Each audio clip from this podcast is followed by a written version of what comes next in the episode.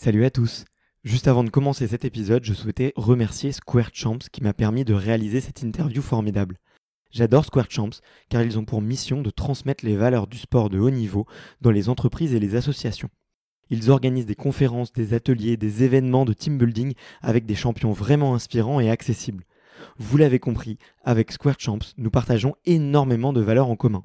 Et je remercie Brian, son cofondateur, pour m'avoir fait confiance et mis en relation avec ses champions pour enregistrer des épisodes d'exception. Donc si vous êtes entrepreneur, DRH ou que vous souhaitez tout simplement faire intervenir des champions dans votre entreprise, rendez-vous sur squarechamps.com et dites-leur que vous venez de ma part. Et vous serez très bien reçu. Bon épisode Bonjour à toutes et à tous, c'est Bart et je suis ravi de vous accueillir pour ce nouvel épisode du podcast Extraterrien, le podcast qui interviewe des sportifs hors du commun. Le but de ce podcast est de vous partager leurs secrets, leur vie et d'en apprendre beaucoup plus sur eux afin d'en tirer un maximum de conseils. Donc si vous aimez le sport, l'aventure, le développement personnel ou que vous aimez simplement vous inspirer de personnalités remarquables, alors ce podcast est fait pour vous. Juste avant de commencer, j'ai quelques messages à vous faire passer. Si c'est la première fois que vous écoutez le podcast, je vous remercie d'être arrivé jusqu'ici. D'ailleurs, je vous recommande l'épisode avec Mathieu Torder qui a traversé l'Antarctique à seulement 27 ans. D'autre part, si vous ne le savez pas, j'ai beaucoup d'ambition avec ce podcast et je souhaite aller chercher des sportifs de plus en plus incroyables. Et j'aimerais vraiment interviewer vos sportifs préférés. Sachez que l'un des meilleurs moyens de les convaincre de participer, c'est notamment de leur montrer que vous êtes nombreux à adorer le podcast sur les réseaux sociaux et sur les notes iTunes. Donc si ce n'est pas encore fait, allez mettre une note sur Apple Podcast ou iTunes. C'est vraiment ce qui m'aide le plus à inciter des sportifs à venir témoigner. Si vous écoutez plutôt sur Spotify, vous pouvez très facilement le partager en story sur Instagram, taguez-moi et je vous repartagerai. J'en profite donc pour vous rappeler le nom du compte Instagram, c'est extraterrien.podcast. Suivez-le et vous y retrouverez les coulisses du podcast. C'est aussi un excellent moyen de me faire vos retours et de me suggérer des invités. Enfin, j'ai aussi créé une newsletter que vous pouvez retrouver très facilement dans Google en tapant extraterrien newsletter.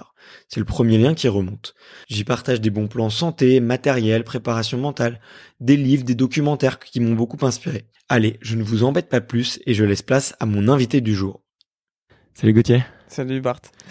Comment ça va? Écoute, euh, très bien. Début de journée un peu difficile, mais ça va. Ouais, bon, on est on est bien accompagné ce matin euh, avec euh, avec Brian et, et, Muriel. Ouais, exactement. On est en, bonne compagnie. On est on a des, des petits spectateurs effectivement pour euh, pour nous accompagner. D'ailleurs, euh, bah, j'en profite pour pour remercier sincèrement Brian qui nous a mis en relation, grâce à qui tout ça est possible. Et bah, je moi j'ai déjà parlé de lui dans dans quelques épisodes, mais Brian c'est le cofondateur de de Square Champs une boîte qu'on aime qu'on aime bien tous les deux, qui met en avant euh, les sportifs dans les entreprises euh, pour euh, des conférences, des séminaires, des ateliers de team building, une, une activité que tu es en train de développer aussi. une activité qu'on essaie de, de, développer ensemble depuis depuis une bonne année maintenant, un an et demi, je pense qu'on se connaît avec Brian et puis ouais, je pense que les sportifs on a une part à jouer dans les entreprises de demain. Ouais, carrément. Et euh, donc euh, voilà, si vous écoutez et que vous êtes dans les RH ou que vous êtes euh, dirigeant d'entreprise et que vous avez envie de de faire intervenir des sportifs de haut niveau dans dans votre dans votre entreprise, tout simplement, bah euh, Brian Square Champs ou sinon vous m'envoyez un petit message, je vous envoie ses coordonnées avec grand plaisir. Euh, en tout cas, Gauthier, je suis hyper content de de te recevoir aujourd'hui parce que il y a plein de petites raisons. Euh, la première, c'est que j'ai rencontré ton coéquipier il y a quelques il y a quelques mois, Mathieu, avec qui vous avez vécu euh, de sacrées aventures. Ouais. Ton coéquipier de toujours. Écoute, je suis ravi aussi de te rencontrer. Un peu déçu de passer un en second plan après Mathieu, mais, mais c'est la vie. je, je, blague, je blague. Ça, ça me fait plaisir d'être là. Euh, surtout que c'était euh, c'était toi devant sur le canoë. Eh oui, j'ai eu l'habitude d'être tout le temps devant, donc euh, là tu m'as tu m'as relégué fond de tableau. Ça me plaît, ah, ça me plaît moyen. Je peux dire le meilleur pour la fin. Je peux dire le ah, meilleur pour la fin. Tu te rattrapes bien, t'es bon. bon. mais mais ouais, avec Mathieu, bah on s'est eu pendant le confinement. on était un petit peu un petit peu loin, donc c'était dans des conditions un petit peu un peu particulières, mais en tout cas. En tout cas, on s'est bien entendu, on avait passé un super bon moment. Donc euh, j'imagine qu'aujourd'hui on va on va bien se marrer aussi. Et euh, bah, je te le disais juste euh, juste avant de commencer, la tradition sur sur ce podcast, c'est de, de, commencer par l'enfance, de de savoir un petit peu qui tu étais quand tu étais plus jeune. Mm-hmm. Et euh, et du coup, j'aime bien poser la question de savoir quel est ton premier souvenir de sport? Alors déjà j'ai toujours fait, euh, je pense, j'ai déjà, enfin j'étais toujours hyper actif quand j'étais jeune. J'ai toujours fait pas mal de sport. Euh, mes premiers souvenirs, je pense qu'ils remontent à euh, c'était avec mes parents plutôt en fait. Mon Ouais. père est un grand sportif et simplement je l'accompagnais euh, tous les dimanches en vélo. Lui, il allait courir et je l'accompagnais. Euh, Donc je pense que ça commence juste par ça. Et puis, et puis voilà, j'en, donc euh, j'en chiais tous les week-ends, tous les dimanches à essayer de suivre mon père. Euh, mais euh, voilà, les premiers souvenirs, euh, c'est, ceux-là, je pense. C'est même pas dans un club ou quoi. Je pense que c'était, c'était avec lui. Ok. Il est, il faisait de la compète Mon père, il a fait, euh, enfin, il fait partie de les- des premières générations de, de trailers en fait. Ok. Donc il a fait un petit peu de marathon, etc. quand il était jeune. Et il a fait du trail, ouais, il y a, il y a 15, il y a 15 ans. Quand Ok. euh, c'était, quand il y avait pas, pas, enfin, pardon, quand il y avait pas encore eu l'essor de, de- du trail. Et, euh, ouais, donc il a fait des, des 150 bornes, des 200 bornes. Ok. Je te rassure, euh, c'était plutôt sur euh, 10-15 kilomètres hein, que je le suivais en vélo quand j'étais jeune. Mais ouais, il m'a mis le pied à l'étrier. euh, et puis, euh, et puis c'est comme ça en fait. Après, j'ai démarré. euh, euh, j'ai fait tous les sports qui pouvaient exister chez moi à Épinal. Ok. Euh, mis à part le foot. J'ai jamais eu le droit d'essayer le foot. Et euh, Toi aussi une interdiction des, des parents qui voulaient pas te Ouais, ouais, foot. ils voulaient pas que, je sais pas, ils voulaient pas que, que je touche au foot, que, que je parte dans cet univers-là, Ouais. euh, qui moi m'absorbait un petit peu parce que bon, j'avais envie de tout essayer. Et donc, euh, donc j'ai fait, j'ai fait énormément de sport euh, avant de me retrouver euh, Ok. dans un kayak. Ouais, du coup, euh, des, des sports nature, des sports, euh, des sports euh, portés sur l'outdoor, j'imagine. Et euh, mais c'est marrant que que tu parles du trail. euh, moi, j'ai bah, j'ai beaucoup d'auditeurs qui qui Mhm. qui sont des trailers, donc euh, ils ils ont peut-être une petite accroche là, ils se diront ah là j'ai envie d'écouter, d'aller jusqu'au bout. Et euh, et en plus, bah ouais, j'ai j'ai cru comprendre que euh, que t'étais un, un gros féru de l'entraînement et que vous aimiez énormément croiser euh, du coup avec euh, durant vos entraînements et euh, avant de euh, entre sur l'eau, sur la terre, euh, et que vous faisiez beaucoup de choses. Tu penses que c'est ce goût un peu prononcé pour le sport, ça vient un peu de, de l'enfance et que et c'est ça qui, t'a donné un peu envie de toucher à tout et de croiser les entraînements euh, plus tard? Ouais, je pense que, je pense que ça a joué un grand rôle. Euh, après, euh, au niveau de la charge d'entraînement, je, je sais pas ce que, si tu, si tu veux, on a été plongé dans cet univers-là euh, euh, d'entraînement, de charge d'entraînement. Enfin, on s'entraînait jusqu'à, enfin, 20 entraînements par semaine, tu vois. Donc, euh, c'est dingue. euh, on a dépassé de loin euh, le moment où juste tu joues et t'as envie de découvrir des sports quand t'es jeune. Ça commence par ça. Ouais. Parce que quand j'étais gamin, j'avais vraiment envie de toucher à tout parce que voilà, j'ai envie de m'amuser tout simplement. Ouais. Et quand tu commences à t'entraîner, là tu passes un step supérieur et, et c'est plus aussi amusant. Mais je pense qu'on allait chercher dans d'autres sports déjà euh, la capacité à beaucoup s'entraîner pour euh, Ouais. résister. Euh, et puis tu peux te mettre des charges de travail plus importantes, donc mieux travailler dans ton sport, t'améliorer Mhm. plus vite. Et puis aussi s'aérer l'esprit euh, tout en travaillant en fait. Le Ouais. fait de sortir de ton kayak, de ton kayak et d'aller voir euh, autre chose, euh, ça te permet de continuer de travailler tout en sortant de ton univers. Et je pense que c'est ça qu'on cherchait nous euh, quand on allait faire d'autres sports. Ok. Parce que si tu fais euh, si tu fais du kayak et de la muscu euh, toute l'année, à un moment donné, je pense que je pense que tu pètes vite un plomb. Ouais, c'est clair. En plus, c'est un sport qui est quand ai pas mal de blessures, j'imagine. les épaules, les épaules, le dos, ça doit ça doit bien morfler. Donc il faut faut un Ouais, peu croiser quoi. Il faut être costaud. Après, après on a, j'avais dire oui et non, tu vois, à ta, à, à ta question parce que mine de rien, c'est un sport qui est assez doux. On est sur, on est sur de l'eau, il n'y a pas forcément de Ouais. contact. Euh, donc on est un peu épargné sur ce point-là, mais par contre, euh, voilà, c'est physique et dès qu'il y a une blessure, ben c'est c'est un- c'est le dos ou c'est une épaule qui Mm. qui sort, donc euh, euh, ça peut être violent, mais Ouais. je préfère faire quand même largement du kayak que du rugby ou, ou un sport de contact. euh, Ouais, c'est clair, Ouais, c'est clair. Il y a beaucoup les blessures sont, sont plus graves quoi. Ouais, ok, ok. Mais en tout cas, ça me fait, ça me fait sourire, tu vois, parce que euh, là, euh, moi, je suis un peu, tu vois, sur des groupes de, de, de course à pied, triathlon et de trailer, et tu vois, euh, il y en a plein qui disent, ouais, euh, l'entraînement croisé, c'est trop bien, c'est tout nouveau et tout. Mais en fait, moi, je leur dis, mais les gars, il y y a plein d'athlètes qui croisent depuis des années bah et des oui. années, et, et ils le font de manière naturelle, tu vois. Et du coup, euh, ça me fait, ça me fait sourire, et tu vois que de voir que même euh, bah, dans un sport, euh, dans un sport aussi spécifique que le kayak, parce que c'est quand même un sport euh, vachement spécifique, bah, tu peux croiser énormément et aller chercher plein de plein d'autres choses.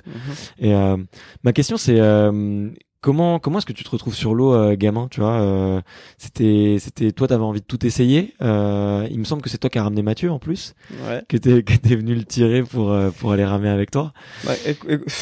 C'est c'est tout simple. Je me suis pas dit euh, quand j'étais gamin, euh, je vais faire du kayak, tu vois. Ouais, Euh, j'ai essayé tous les enfin pas Tous mal de sports sports. de la ville d'Épinal et j'avais cette chance là de grandir à Épinal où euh, on pouvait vraiment euh, aller aller toucher un peu à tout c'était assez accessible et euh, un jour je me retrouve au club de kayak tout simplement parce que euh, c'est un des plus gros clubs de, de, de sport de la ville Euh, donc je me retrouve là-bas et puis je crois qu'une semaine ou deux après il y a Mathieu euh, qui me rejoint parce qu'en fait on se connaît depuis qu'on est qu'on est tout jeune et c'est pas d'ailleurs le, enfin c'est d'ailleurs pas le premier sport qu'on a fait ensemble. On a fait euh, de l'escrime, on a fait du judo euh, avant de faire du Ouais. kayak.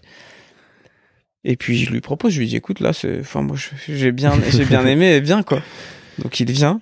Je pense que c'est aussi nos mamans qui jouent un grand rôle là-dedans, tu vois. ouais, Et puis derrière, euh, derrière en fait, ce qui me fait continuer, euh, me faire aspirer là-dedans, c'est c'est mon groupe de potes, tout simplement. On est Ouais. une dizaine de gosses et, et, ben, tous les mercredis, samedis, on se retrouve, euh, on se retrouve au kayak, quoi, tu vois ouais. tous les hivers, euh, quand il fait moins 8000, euh, on a tous envie d'arrêter et, et de pas revenir. Et puis, Mais t'es solidaire et tu et restes puis ensemble. ouais, et puis le club trouve des petits, euh, des petites stratégies, tu vois. On s'entraîne en piscine, enfin, on s'entraîne, on s'amuse en piscine à l'époque.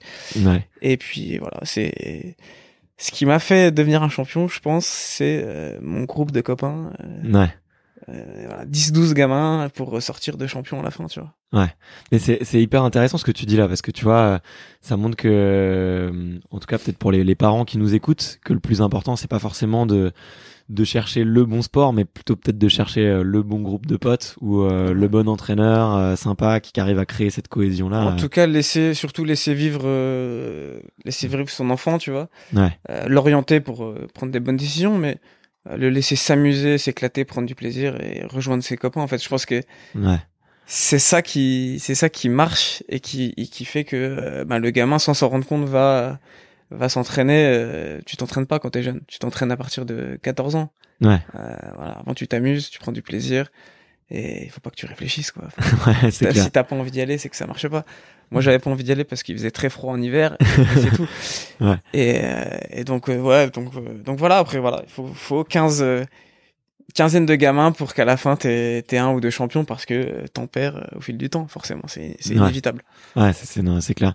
Mais c'est marrant parce que je fais le parallèle là avec euh, Jérémy Azou en avion et Maxime Beaumont que tu dois peut-être connaître aussi. Ah bah, je les deux. Les deux, les deux, je les ai interviewés et ils m'ont raconté la même chose que toi, quoi. C'est Ouais. le groupe de copains, le- l'histoire, de, voilà, de, de jeunes qui vont, qui vont se, se déchirer les week-ends et et, et jouer dans l'eau, quoi. Jouer dans l'eau, s'arroser, se retourner les, les bateaux. Après, ça, ça évolue. Hein. Bien sûr. On s'amuse de façon, euh, plus on grandit, plus on s'amuse de façon différente. Tu vois, on Ouais. prend du plaisir à plus dans la compète, à, à se challenger tous un peu chaque jour à l'entraînement, à aller plus vite, plus loin, plus fort, tu vois. Et, et voilà, ça prend des formes différentes, et- mais ouais, je pense que le nerf de la guerre, c'est c'est l'équipe. Et puis moi, je suis pas du tout quelqu'un de solitaire, donc euh, j'ai Ouais. besoin de voilà que ça bouge autour de moi, d'avoir des copains, de m'amuser, C'est ça, c'est la, me- la base du sport. pour hein. me dépenser. Ouais. Ok. Voilà. Et, euh, et à, à quel âge ça se, ça se professionnalise? Là, tu t'as parlé de, de 20 entraînements par semaine. Ouais. Donc, euh, j'aimerais juste après que tu me racontes une semaine type parce que quand Ouais, même. dès, euh, dès 6 ans, hein, 20 entraînements. le fouet, euh, les compléments alimentaires. euh, Non, ça se fait. tout, euh, écoute, ça, ça se se fait fait progressivement, ouais, mais à partir de quel moment T'as t'as un souvenir d'avoir peut-être, je sais pas, un, un moment de bascule où, où là ça commence à être beaucoup plus intense le, et le premier déclencheur, c'est quand tu, quand on est au collège et que on- je rentre en section sportive. ouais, Donc là, euh, tu passes un petit peu le, le cap du, du club loisir. Tu, voilà, tu t'engages un petit peu dans le truc. Et puis vers, euh, ouais, c'est, c'est aux alentours de, des années juniors en fait que tu, que tu commences à passer euh, la deuxième étape, quoi. ouais. ouais. Donc là, on, nous, on a, on a fait, on a grandi à Épinal jusque, jusque notre bac. Euh, donc là, on s'entraînait une fois par jour, ce qui est, déjà pas mal. ce qui est costaud, mais c'est pas non plus euh, oufissime, tu vois. T'as, t'as Mm. des sports euh, comme le patinage artistique, la gym et tout, euh, c'est encore plus précoce. Et puis euh, après, après 18 ans, on rentre dans un centre d'entraînement, un pôle, euh, un pôle France. Ouais, Là, on, on déménage à Nancy, on attaque nos études et là, on commence à, à charbonner euh, super. et là, on comprend d'ailleurs quand on arrive parce que euh, on s'entraînait euh, pas assez, tu vois, au goût de nos entraîneurs. Et, voilà, on multiplie par deux la dose d'entraînement euh, direct. Ok. Et là, on, passe à 15 entraînements, quoi. Ouais, c'est fou, c'est fou. Et, euh, et, Et là, on a 18, on a, on a 18 ans. ouais. voilà. Et, et du coup, euh, tu te souviens un peu du, du programme de tes semaines? Ouais. Parce, que- euh, parce que euh, moi, je me sou- souviens. Je me souviens bien. hein. À 18 ans, 18 ans, c'est l'année où j'ai tout lâché. j'ai plus rien fait. C'était, j'ai découvert, j'ai découvert les études et, et les filles aussi, je pense. Ouais, c'est l'année charnière. C'est l'année, ouais, c'est l'année break. Moi, Non, mais c'est- vrai, hein. tu- Moi, c'était les études. Moi, j'ai mes parents qui m'ont dit, il faut que t'ailles euh, à fond dans les études et cette année, on se calme. Bon, j'ai repris après, hein. Je me suis bien rattrapé, mais, mais euh, ouais, tu te souviens un peu de ton programme? Tu peux, euh, au niveau, au Ouais, niveau bah, du bah, sport, c'est quoi? Et- Ça commence par exemple euh, le lundi, muscu le matin, après-midi, début d'après-midi, on va sur l'eau calme, l'eau plate, Ouais. ça pour faire euh, de l'aérobie. Ok. Et puis euh, le soir, ça finit par. Ah, c'est vraiment de l'aérobie que vous faites, toi. Euh, on fait, on a beaucoup de d'intensité aérobie, ouais. dans Ok. notre- entraînement. Parce que mine de rien, deux minutes, c'est comme, euh, c'est quand même long, tu vois. Ouais, ouais. C'est lactique, mais c'est long. Et puis le soir, on termine par un footing. Mmh. Donc ça fait déjà trois entraînements le lundi. Le lendemain, c'est Ça met les T'as bases. t'as déjà bien attaqué la semaine, tu vois. Euh, le lendemain, tu fais deux entraînements euh, plutôt spécifiques euh, de canoë, tu vois. Ouais. Un matin à l'après-midi. Euh, le mercredi matin, euh, natation euh, à 6 heures du mat. Wow. De nouveau muscu. Euh, muscu tous les deux jours, de toute façon. Ok. Et puis l'après-midi, encore une séance de bateau. Donc tu vois, on est, on est le mercredi, t'as déjà fait, euh, t'as déjà fait huit séances. Ouais. Le jeudi, tu, on faisait euh, deux séances, une le matin plutôt spécifique et l'après-midi, euh, euh, l'après-midi, on faisait souvent des, des triathlons, des duathlons, des, du vélo ou enfin une autre activité. Et puis le vendredi, de nouveau muscu. Lundi, mercredi, vendredi, muscu le matin. Euh, l'après-midi, euh, l'après-midi euh, spécifique. Et puis euh, le week-end, tu places trois séances minimum avec une demi-journée de repos et puis tu rattaques le lundi, quoi. Waouh. Ok. Donc ça te fait, euh, ouais, je sais pas, je sais pas combien, mais en gros, on fait des blocs comme ça pendant 4-5 semaines. Après, Après, tu te reposes un peu, peut-être. après une semaine plus légère où euh, Mm. tu fais, euh, tu fais 5-6 entraînements, donc euh, un par jour. Et puis tu rattaques des blocs comme ça. Après, là, je te parle vraiment d'un bloc, euh, d'un bloc d'entraînement hivernal. Ouais. Donc plus on est, plus on est loin des échéances, plus on va s'entraîner. plus ouais, plus on se charge énormément, plus on va aller voir d'autres sports, on va sortir de notre univers, etc. Et plus on s'approche euh, de l'été et vraiment de la saison. Ouais. Euh, voilà. Plus on se dirige vers du spécifique, on allège un peu les entraînements, on fait de la qualité plutôt que de la quantité. Et puis euh, on affine au fur et à mesure, tu vois. Ok. Ouais, mais c'est. C'est pas, c'est pas, faut pas imaginer ça, tu vois, les, les 52 semaines de l'année comme ça. Où, où Non, bien fais, sûr. voilà. Non, non, bien, sûr, mais bon, euh, déjà euh, s'enchaîner euh, ce rythme-là pendant un mois, il faut, Ouais. il faut se l'avaler, quoi. Et je pense que tout le monde euh, récupère pas de la même façon, quoi. Et Ah bah tu morfles hein, quand t'es jeune. euh, quand t'es jeune, là t'apprends la vie. Hein. T'apprends la vie et tu, enfin, tu commences à comprendre la, cette notion de, de sacrifice que j'aime pas trop, mais euh, voilà, t'as 18, 19 ans, et toi tu fais ça et Ouais. tes potes euh, étudiants, ils s'amusent, ils sortent, et voilà. Ouais, c'est une façon, euh, une façon différente de, de voir la vie et de grandir, quoi. Après, euh, on s'est amusé aussi, on s'est mis, on s'est mis des bringues aussi euh, avec peu, les potes, euh, voilà. Ouais. On a su quand même bien, bien kiffer euh, notre jeunesse. Mais c'est sûr que voilà, il faut euh, le lendemain assumer. Ouais, c'est clair. Non, et puis en plus, euh, vous êtes allé, euh, vous allez au bout, enfin, vous êtes allé au, au summum de votre art, quoi. Vous êtes allé au sommet de, de votre discipline. Donc, il y a, y a un côté où tu te dis, quand tu regardes en arrière, j'imagine que tu te dis, et ça valait, il y a une grosse partie qui valait la peine. Mais, euh, moi, moi, c'était, ouais, j'ai connu, j'ai, effectivement, j'ai connu euh, les filles, mais j'avais beaucoup, beaucoup, euh, moi, j'ai des souvenirs horribles de nez dans les bouquins où je me disais, là, c'est vraiment dur, c'est vraiment des sacrifices et je pense que j'aurais Ah ouais. ah, j'aurais préféré être dehors, je pense, en train de, de, de courir ou quoi, mais, mais, euh, mais c'est, c'est dingue, quoi. Déjà, à 18 ans, se manger tout ça. Et tu te souviens un peu ce que vous faisiez en, en musculation? Euh, en ce moment, là, je, c'est curiosité pa- euh, personnelle, Tu un veux que petit je te pose euh, Mais, programme de muscu sur la table? Mais, euh, non, c'était quoi? C'est vous, travaillez le volume et vous allez faire, je sais pas, euh, des plutôt de, des, je sais pas, des 10 x 10 ou c'était plutôt vous allez, est-ce que vous allez travailler plutôt un peu plus les muscles profonds et faire de, du lent ou, ou faire de la force On faisait tout. vous faisait tout. Non, ah, il y avait. Vous avez des cycles, des cycles comme les, les haltérophiles? Exactement. C'est-à-dire que au début de l'année, on fait, on fait voilà, un bloc de, de volume, enfin de volume, donc de la puissance plutôt pour développer la, le volume musculaire. Et après, on va avoir des, des périodes de, de développement d'endurance. Ouais. Donc d'endurance légère. Euh, voilà, par exemple, on, pousse cette charge ou on tire cette charge pendant euh, 50 euh, reps, 50 reps ouais. 70 reps. Euh. Ah, ouais. les, les rameurs font beaucoup ça. Si tu as discuté avec Jérémy Azou, Bien il, sûr, il va t'expliquer qu'il se met sur son banc de tirage et voilà, en tempo comme ça, il tire, euh, il tire pendant longtemps. Donc on fait aussi de, de l'endurance de force comme ça. Et puis euh, on développe de la force pure aussi. Ouais. On fait des blocs de force pure où voilà, on va chercher de la, la force max. Donc ouais. de la une rep, deux reps, trois reps. Parce que euh, en fait dans une voilà dans un parcours de, de kayak, euh, tu rencontres tout ça. Ouais, ah, exactement. Vous, vous avez le fait que ça soit un long, c'est un effort, donc ouais. ou je sais pas combien. Vous, vous mettez combien de coups de pagaie sur une sur une descente? Entre, ça dépend, du, ça dépend. Ça dépend du parcours. Ça dépend du parcours, ça dépend de plein de trucs, mais entre 170 et, et 200 coups de pagaie. Ouais, donc vous devez travailler l'endurance de force, absolument, ouais. et en même temps vous devez être super puissant parce que vous avez des, mo des moments où on fait, on fait que de s'arrêter, on fait que de tourner, on fait que de relancer, de repartir. Euh...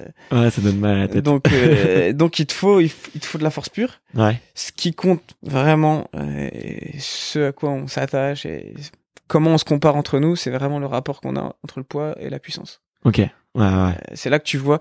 Parce que finalement, le kayak donne sa chance à tout le monde. N'importe quel profil. Euh, c'est un des seuls sports où n'importe quel profil peut s'en sortir. T'as des grands, euh, t'as eu des champions du monde qui mesuraient 2 mètres, et euh, moi j'ai des copains qui mesurent 1m60 et euh, qui rivalisent. Ouais, okay. tu vois, tout type de gabarit peut, peut s'en sortir, sauf que voilà, il faut un bon rapport poids-puissance. Ok, ouais. c'est ça qui, c'est ça qui prime. C'est euh, Tony Estanguet qui est assez grand, il me semble. Tony, il, Tony, il est grand. Ouais. Euh, il, je pense qu'il mesure 1m86 ou 87, quelque chose comme ça. Ah ouais. Mais je pense encore plus à... Il a eu un rival euh, australien qui s'appelait Robin Bell. Robin Bell, je pense qu'il est sur un 97, un 98, quelque ah chose ouais, comme ça. ok, ouais, ok. Donc euh, énorme allonge. Mm. par contre, voilà, c'est plus compliqué de passer, de se glisser dans les pics, sous, sous les piquets, entre les portes, etc. Et moi, j'ai un pote, Pierre Labarelle, euh, qui a fait des médailles d'argent euh, sur des championnats du monde, qui est plusieurs fois champion du monde par équipe, etc. Euh, il mesure 1m60. Ouais, ouais. Et t'as Pierre. Labarelle face à Robin Bell au départ, et t'en as un qui fait 2 mètres et l'autre 1,60. Et c'est hyper intéressant ça, franchement, euh, de, de voir qu'il y a plusieurs euh, morphologies et morpho-anatomies qui sont, qui peuvent mmh. performer, et ce qui compte, voilà, c'est vraiment l'optimisation de la puissance et du poids, quoi. Et du coup, vous, vous surveillez votre poids? Ou j'imagine que là vous faites tellement de sport que de toute façon euh, ouais, ce qu'il faut c'est ce qu'il ouais, ce qu'il faut c'est manger c'est avoir des calories. C'est pas qu'on a jamais surveillé euh... mais faut a... il vous faut de l'énergie. Il, ouais, faut, il nous faut de l'énergie et puis on n'a jamais eu trop de problèmes de, de surpoids ou avec. Mathieu. Euh, en tout cas, on a quand même un poids de un, poids un de forme où on se sent bien mais euh, voilà, on varie on varie de 2 3 kilos max dans l'année quand on se charge et qu'on fait du volume, etc. On va peut-être en hiver et voilà, on va manger beaucoup, on va peut-être prendre un ou deux kilos et ouais. on s'affûte quand même pour l'été. Mais ouais. euh, euh, notre notre régime alimentaire, c'est de se priver de rien, ouais. juste de faire gaffe à, à se mettre, enfin à mettre du bon carburant, à mettre quand même du bon carburant euh, dans ton corps, quoi. Ok, ouais, ouais, je, je vois. Ouais. Donc on se prive de rien, mais on, on fait gaffe quand il faut, quoi. Ouais. Ouais, j'imagine. On se peu. privait de rien et on faisait gaffe quand il faut, quand il fallait, pardon. Mais euh, ok, mais en tout cas hyper intéressant et euh, bah, peut-être pour les les parents qui nous écoutent, si vous avez des enfants qui sont touchés à tout, je suis impressionné par le nombre de sports que vous faisiez euh, dans vos cycles et le nombre de ouais. la ouais par le volume de travail et tout ce que tout ce que vous faisiez, tu vois. Et tu vois par exemple, on peut parler de volume de travail, mais par exemple tu vois sur un bah, on parlait de, de Benjamin Choquer euh, juste avant de commencer l'interview. Euh, tu vois, lui, il fait majoritairement de majoritairement du, du, vélo et de la course. Donc, il croise quand même, tu vois. Ouais. Mais il va pas aller, euh, il va pas aller faire du kayak. Il va pas aller faire de la très peu de muscu, je pense. Ouais, après, il faut, faut, y trouver. C'est sûr qu'il faut trouver un intérêt dans ouais. quand même dans le truc, quoi. C'est s'aérer la tête et puis toucher un peu à tout nous on a fait, on fait on a fait je vais te donner quand même des exemples parce que euh, du vélo beaucoup beaucoup de vélo beaucoup de course à pied pour euh, travail aérobique de fond ouais. parce que je me souviens très bien c'était stage de de rentrée euh, on appelle ça des stages de rentrée sur l'épaule, etc. Où on part euh, cinq jours et on fait des bornes, des bornes, des bornes. Tu, tu, enfin, bref, là, tu, tu acceptes. En plus, c'est souvent après les vacances, donc tu euh, t'en chies grave. on fait après des stages de ski de fond Ouais. pendant l'hiver. Et puis euh, toute l'année, on accompagne notre prépa de muscu, etc. par de l'escalade, par exemple. Ok. Parce que euh, l'escalade, tu retrouves énormément de force. Des Euh, muscles profonds. des muscles profonds. stabilité. Voilà, c'est- là où je voulais en venir. euh, La proprioception des épaules et tout, Mm. la stabilité. Et c'est aussi ce qu'on ce qu'on recherche, parce qu'on en a pas parlé tout à l'heure de la muscu. Euh, énormément de gainage et de, de proprioception pour que, bah voilà, que tu te blesses pas tout simplement. La Ouais. prévention, pré- prévention de blessure. Ouais, mais c'est c'est c'est dingue.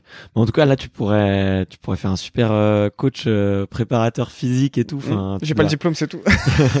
ouais, mais bon, t'as acquis, t'as t'as accumulé tellement de connaissances par rapport à ça. J'imagine Ouais. que que en tout cas, c'est tu dois vous êtes En tout cas, je suis bien content. Ouais, je suis content d'avoir touché à, grâce à grâce au, au kayak et à, et à mes entraîneurs et leur euh, leur stratégie d'entraînement d'avoir touché un peu à tout quoi. Ouais.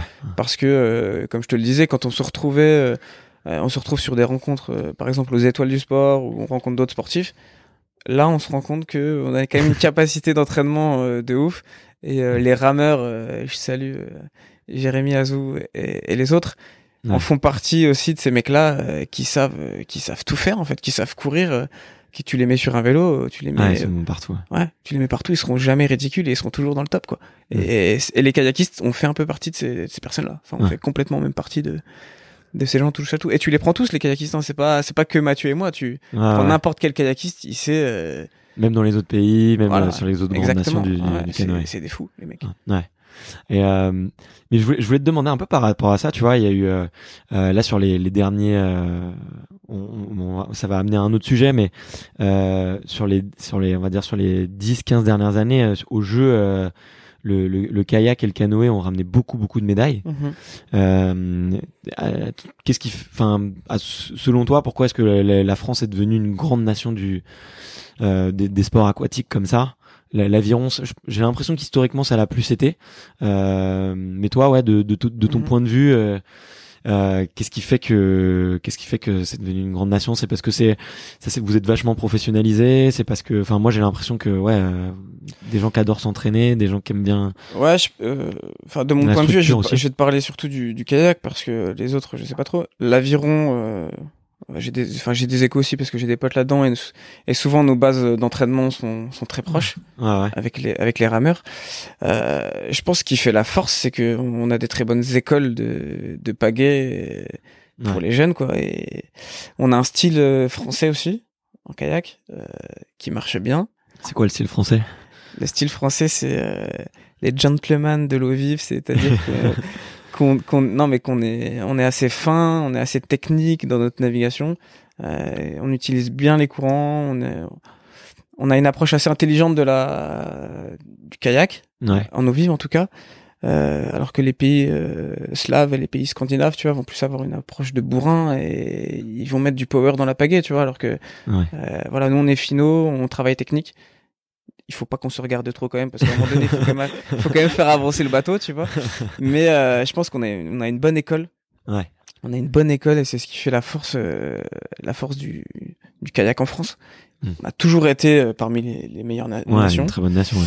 et aussi parce que peut-être on est des précurseurs de la discipline, je sais pas trop.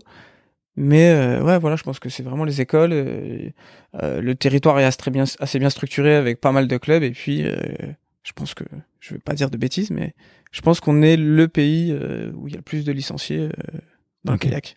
Ok, génial. Je pense. Ok. Et on a beaucoup de rivières. Enfin, ouais, il y a de quoi faire. Il y a Ouais, un il y a énorme terrain de jeu. euh, Il y a les montagnes. Il y a un énorme terrain de jeu. Tu rajoutes à ça le fait qu'on s'entraîne beaucoup et voilà quoi. Ouais. Pim pam, pim pam poum, t'as la, la clé du, du succès. Après, euh, euh, quand tu dis ça se professionnalise beaucoup, Ça a toujours été. on a une démarche ultra professionnelle dans l'entraînement, etc. Par contre, euh, au niveau statut euh, sportif et, Ouais. et revenu, euh, il y a un énorme décalage. Donc ça, c'est un frein par contre à ce que demain t'es t'as encore plus de champions, parce que c'est une discipline qui coûte cher quand même, mine de rien. Donc Ouais. si t'as pas un bon club dès le début, Qu'est-ce qui coûte cher? C'est quoi? C'est les installations? C'est le bateau C'est le matériel? Ouais, c'est tout, c'est le matériel tout simplement. c'est pas un sport de, tu vois, c'est pas un sport de, de riche entre guillemets, mais euh, il te faut du matos. Euh, il te Mm. faut un kayak, il te faut une pagaie. je me rends pas compte, un bateau, ça coûte combien? Euh, un bateau à notre niveau, un bateau de champion, déjà t'en consommes deux par an et Ouais. c'est- c'est 3000 euros euh, le canoë. Mm. 3000 euros le canoë, t'as une pagaie qui, qui coûte 200 euros, t'en as quatre par an, par saison. Ah, Après, quand t'es quand t'es un champion, bien sûr, t'as des sponsors, t'as des t'as des partenaires. euh, Ouais, mais c'est. tu payes plus ça, on est d'accord. Mais euh, voilà, et puis t'as t'as un gilet, t'as un casque, t'as as un équipement qu'il faut tout le temps renouveler parce que ça s'use et ça prend l'eau, Ouais. etc. C'est pas une paire de chaussures. euh, Ouais, non, mais euh, c'est- un maillot de bain. c'est- ouais, c'est compliqué, ça coûte, euh, ça coûte un peu de, Oui, un peu de pognon, donc il faut être, enfin c'est pas compliqué, il faut juste être bien entouré, bien accompagné, tout Ouais. simplement. Ouais, exactement. Et puis, Ouais. qu'on puisse te tendre des perches aussi au moment. Vous, vous, vous avez rejoint le, le team SNCF. Mhm. Et euh, d'ailleurs, bah, c'est, j'aime bien, tu vas parler des, des, des marques un peu comme ça, en bien, tu vois, quand il, enfin, en tout cas, quand il y a une action qui est vraiment positive. Mhm. Et j'ai l'impression que le team SNCF, depuis quelques années, ça aide quand même beaucoup, euh, beaucoup les, les, les sportifs de, de haut ouais. niveau. Vous deviez bosser aussi à côté, euh, cer- un certain nombre de, de jours dans l'année. Mhm. Euh, comment comment elle était organisée un petit peu vo- votre année et, et euh, c'était quoi là un peu le le euh, le contrat quoi sur sur une année avec euh, avec euh, ce genre de team? Ouais, alors pour revenir pour revenir sur cette euh, ce moment, je pense qui est vraiment charnière dans notre euh, dans notre carrière. Euh, déjà, faut savoir qu'après les Jeux de 2000, donc nous on est étudiants jusqu'aux Jeux de, de, de 2012 Ok. Et vous faites euh, et on fait quatrième aux Jeux faites une grosse perf. de 2012. Gros, c'est toi qui l'as dit, grosse perf. Bah, quatrième, j'imagine- que On l'a reste- encore on l'a encore un peu dans la gorge, mais Ouais, mais vous étiez à l'époque, vous étiez un peu les les, les challengers. Vous étiez euh, ceux ouais. qu'on n'attendait pas. euh, exactement, on était challenger, on était ultra chaud et on s'est retrouvé euh, au pied du podium. Tout ça pour te dire que quand on arrête les Jeux de 2012, on n'a pas envie de, on n'a pas envie de- de- d'aller bosser, on a Ouais. envie de de- de- d'essayer de, d'acquérir un statut professionnel dans la discipline, tu vois. Ouais, Donc de ouais. trouver euh, une entreprise, un partenaire qui nous accompagne, qui nous paye toute l'année pour qu'on puisse s'entraîner. Et donc quand on a ce contrat qui arrive avec la, SN la SNCF, on a au début on n'est pas emballé Ouais. parce qu'on nous explique qu'il va falloir qu'on bosse. Euh, Et nous, on, enfin, regarde la- les gens de la Fédé, on leur dit mais comment vous voulez qu'on rivalise avec les Slovaques et les Tchèques qui eux s'entraînent toute l'année, nous on va perdre trois mois de l'année.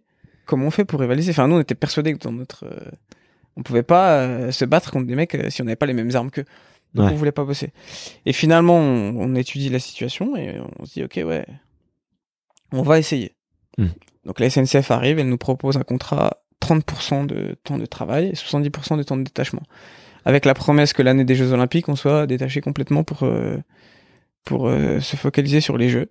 Donc on essaye. Euh, L'autre promesse qu'ils nous font, c'est que euh, tu veux vraiment embaucher sur un métier qui correspond à ton profil.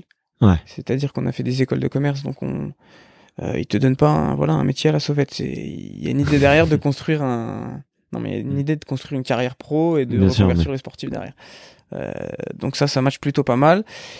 Et ça s'organise que on organise, enfin, on organise notre temps de octobre à janvier à la SNCF. Ok. C'est pour ça qu'on vient à Paris. Et on fait quasiment un bloc à plein temps, à 80% sur cette période-là, euh, hivernale, qui est plus compliqué pour nous euh, parce qu'on fait un sport euh, d'été. Et puis, une fois que cette période se termine, on rembraye et on est détaché complètement pour s'entraîner. Donc la stratégie qu'on a mis en place, c'est de faire cette période sur un bloc. Et derrière, on met un, un bloc d'entraînement où on partait un mois, un mois et demi en Australie, à Dubaï. Donc c'est souvent en février. Ouais. On retournait au chaud, direct pour retravailler euh, les gammes, euh, accumuler de nouveau des heures de vol en bateau, etc. pour euh, pour rattraper un, un peu le retard euh, Ok. qu'on a perdu pendant l'hiver. Ok, c'est hyper intéressant. Par contre, le, le step-up qu'on prend de ouf, c'est euh, c'est le fait qu'on ait un salaire tous les mois. Et, Ouais. et ça c'est nouveau et et ça fait du bien à ce moment-là en 2013 quand tu finis tes études et que tu fais du kayak. Quoi. ouais, ouais, bah, j'imagine, j'imagine. Bah, en tout cas, c'est, bah, c'est cool. Tu, enfin, c'est, c'est bien tu vois, que ce genre de dispositif existe. Il devrait y en avoir plus. Ça devrait être encore euh, plus poussé, mais, euh, mais déjà, c'est des, des premières initiatives et, et mieux vaut voir le, le bon côté, le, le- enfin, mieux vaut voir le verre à moitié plein que le verre à moitié Non, vide. C'est sûr que, bah, d'ailleurs, j'en profite pour remercier la SNCF parce qu'il faut quand même, il faut quand même un travail énorme sur ça. Et c'est, ça fait plus de 30 ans que le dispositif il existe. Ouais. Euh, Et, euh, et il faut que, il faut que ce soit des boîtes comme ça qui, qui commencent à créer ce genre de, de dispositif pour, pour aider les sportifs. Après, en France, on fait toujours un peu euh, comme ça avec les moyens du bord, on bricole des conventions, des trucs pour que les sportifs et Ouais, vois, tout le monde trouve un peu sa place. Il faudrait que quand même un jour on, euh, on ait les moyens de nos ambitions et qu'on on se calque un peu plus peut-être sur ce que font, ce qu'ils font aux États-Unis ou j'en sais rien. Enfin, ou inventer notre système à nous, mais ouais. euh, voilà que que le sportif à un moment donné il sache où il va quand tu t'entraînes à comme on en parlait tout à l'heure à 17 18 ans euh, on savait pas où on allait aller c'est comme on allait faire pour euh, pour vivre tu vois on faisait nos Ouais, études tu- donc là, tu te laisses guider, quoi. Tu fait. te laisses guider par tes parents tu te laisses guider par euh, euh, ton pôle machin mais tu sais pas euh, enfin tu sais pas à quel moment tu vas toucher ton premier salaire et quand est-ce que tu vas être payé pour faire euh, pour faire ta passion enfin de ta passion ton métier en fait donc euh, ouais, c'est toujours un peu du bric-à-brac. En tout cas, euh, heureusement qu'il y a ce genre de, de, de grosses boîtes qui, qui mettent en place maintenant ce type de convention euh, pour que euh, les athlètes puissent s'entraîner. Ok. Ouais, ouais. Bon, bon, en tout cas, Mm. en tout cas, c'est cool et c'était intéressant d'avoir euh, un petit peu l'organisation que tu avais et comment est-ce que vous avez euh, réussi à préparer un peu votre euh, votre année euh, par rapport à ça. Et euh, et je voulais je voulais un peu euh, ouais aborder un peu un peu un peu avec toi le le les les grandes années de votre duo et Ouais. le, le moment où vous vous gagnez tout euh, vous enfin vous enchaînez euh, vous enchaînez les victoires vous êtes euh, vous êtes au, au sommet. Euh, vous arrivez vous j'imagine que vous arrivez à Rio avec euh, l'envie de l'envie d'en découdre et euh, c'est quoi votre enfin votre état d'esprit quand vous arrivez? Vous Tu parles de Rio? Ouais je parle plutôt de Rio ouais. Parce que vous- Quand on arrive à Rio, euh... c'est un melting pot. Je pense dans la tête, c'est un melting pot parce qu'on a envie de prendre euh, cette médaille qu'on n'a pas eue à Londres. ouais Euh, en même temps, on a énormément la pression parce que ça risque d'être les derniers Jeux Olympiques pour notre catégorie. vous le savez déjà? On- ouais, les, les bruits courts que ça, ça risque d'être les derniers. Donc on se dit si c'est pas maintenant, c'est jamais.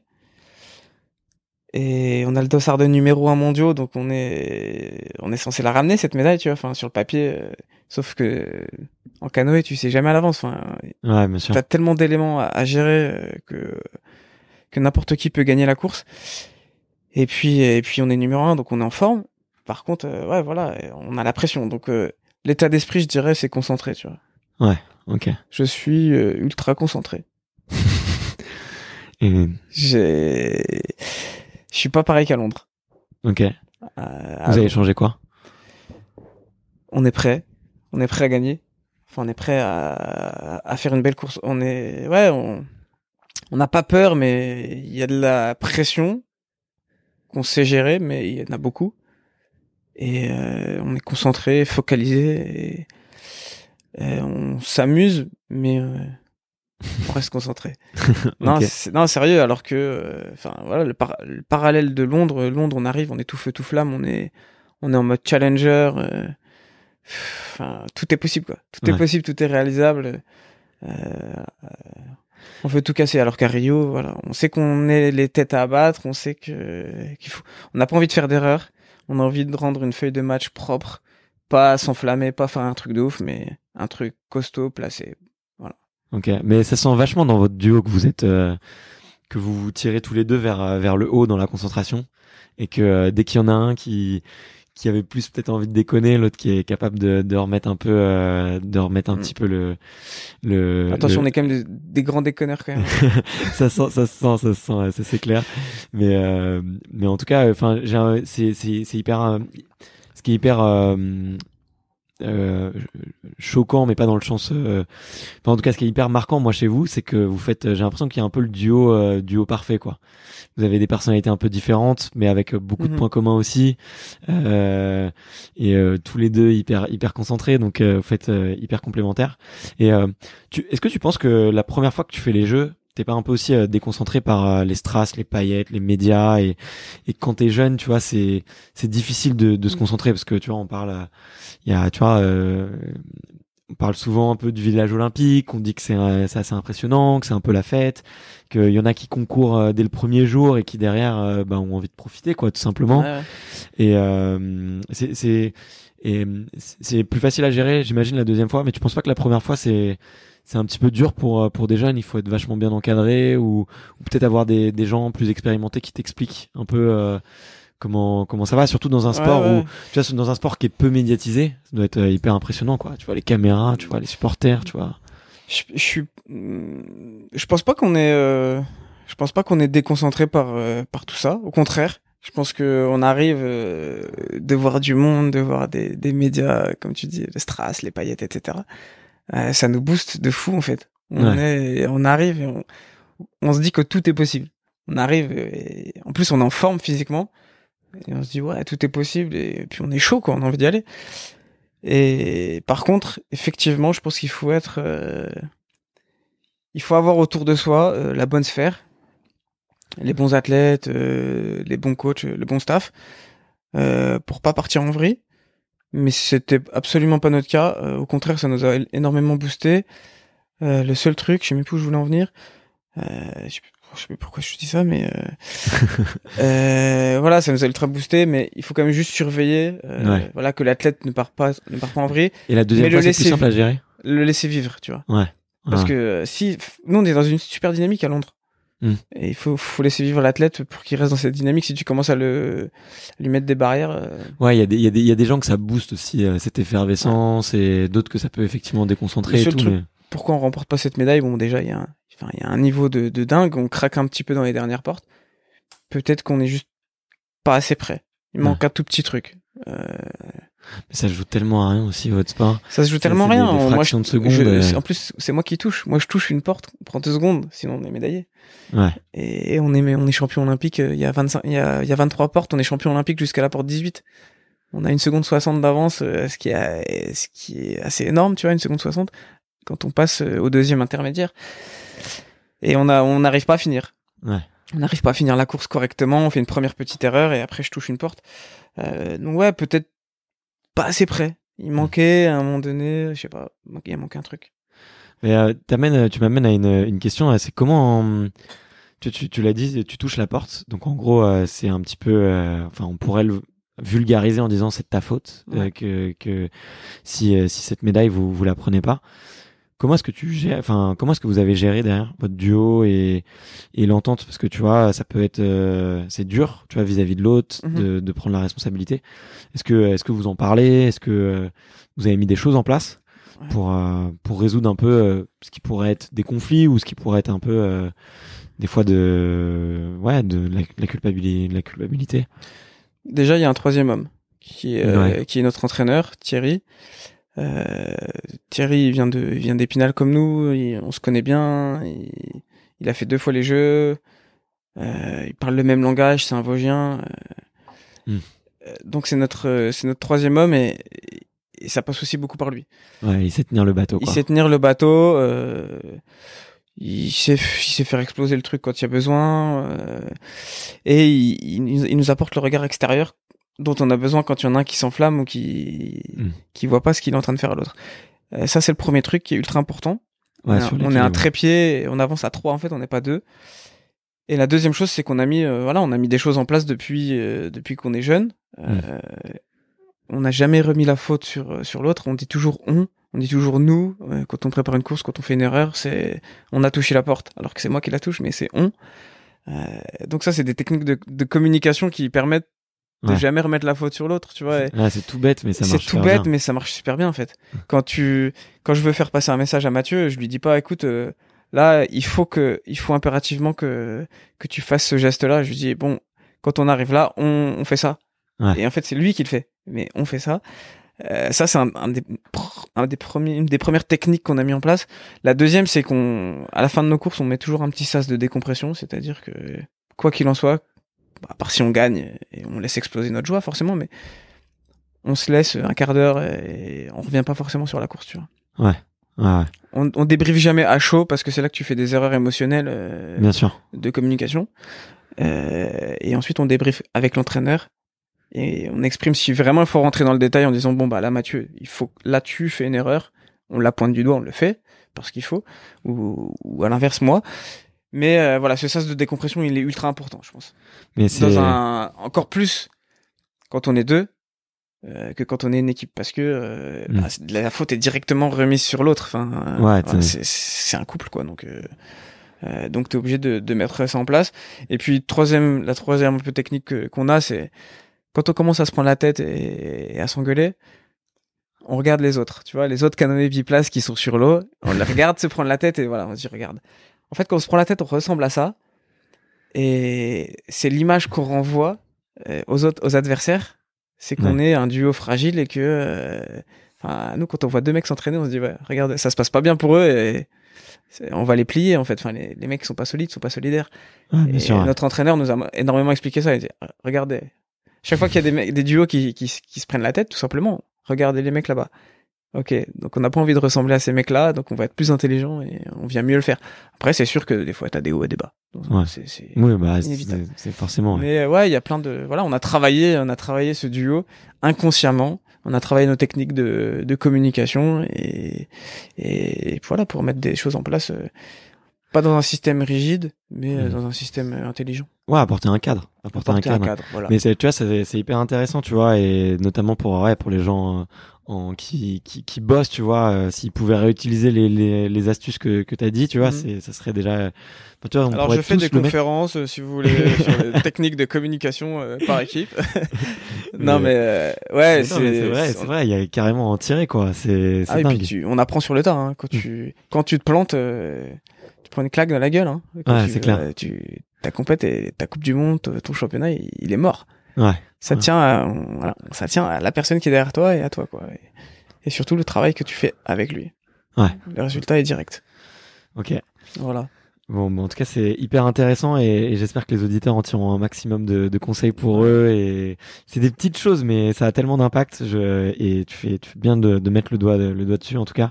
Et euh, je voulais, hum, je voulais euh, aborder peut-être un, un dernier sujet puisque le, leur tourne, tu vois, c'était un peu sur. euh, C'est vrai que ça va vite. Hein. Et ouais, et ouais. Je parle beaucoup en fait. Quand on est bavard.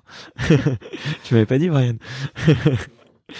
mais euh, mais euh, non, euh, tu vois, c'était un, un sujet qui, qui, qui me tenait d'en parler à, à cœur avec toi, même si c'est un sujet qui, j'imagine, est, est douloureux. Mais euh, c'est important d'en parler en fait. Je pense qu'il faut, il faut vraiment en parler. Il faut aussi euh, euh, montrer ça au, au grand public. Euh, c'est que votre sport a été, euh, tu l'as dit, en, à Londres ou, ou à Rio plutôt, vous avez déjà des bruits de couloir que votre sport va être supprimé au jeu. Euh, et il y a deux ans, c'est en fin 2018, il me semble, que il vous annonce ça, 2017. 2017, Un an après les jeux. un an après les Jeux. Euh, parce que tu, donc votre sport est supprimé. Je crois qu'il y a même plus les championnats du monde aussi. Ouais. Les championnats du monde aussi qui sont supprimés. Aujourd'hui, ouais. Euh, il reste les championnats d'Europe? Ou même pas? Non plus. non plus. Donc il y a plus de compétition internationale. Tout ne se fait pas euh, d'un coup, mais si on fait le bilan en 2020, ouais, il y a plus, Il n'y a plus rien. y a plus rien. C'est un sport qui n'existe plus. Comment comment est-ce qu'on t'apprend tout ça Euh, ça, en fait, ça commence euh, avant les jeux de, ça commence avant les jeux de Rio. Euh, le gros problème qu'on avait dans notre, enfin le gros problème. Moi, je vois pas ça comme un problème, mais euh, comment les instances le font passer comme un problème, c'est qu'on n'a pas forcément la parité euh, dans notre sport. C'est-à-dire c'est que en gros votre discipline, le canoë biplace, existe pas euh, Chez les femmes. Chez les femmes, Mais euh, le canoë monoplace, existe. euh, enfin, ce que faisait Tony Estanguet, Ouais. n'existe pas non plus En chez les femmes. chez les femmes. Ok. Ok. Euh, pour les femmes, tu n'as que le kayak. Ok. Et en canoë, t'as deux disciplines, donc canoë biplace, canoë monoplace, et t'as le kayak homme, ce qui fait quatre athlètes hommes pour une athlète femme. Mhm. Ce qui est important de rappeler, c'est que l'histoire de ça, les femmes ne font pas de canoë à l'origine, c'était médical, enfin c'était médical.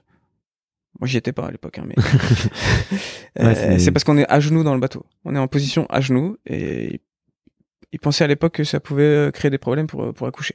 Ouais. Ok. ce qui a prouvé, ce qui a été prouvé que depuis les années 2000 que c'était, euh, c'était, enfin ça, il y a aucun problème pour ça. Donc les femmes sont, ont commencé à rentrer dans des canoës et à essayer, tu vois. Bien sûr. Et donc, euh, et donc, euh, il y a ce problème-là de parité, trois disciplines pour une.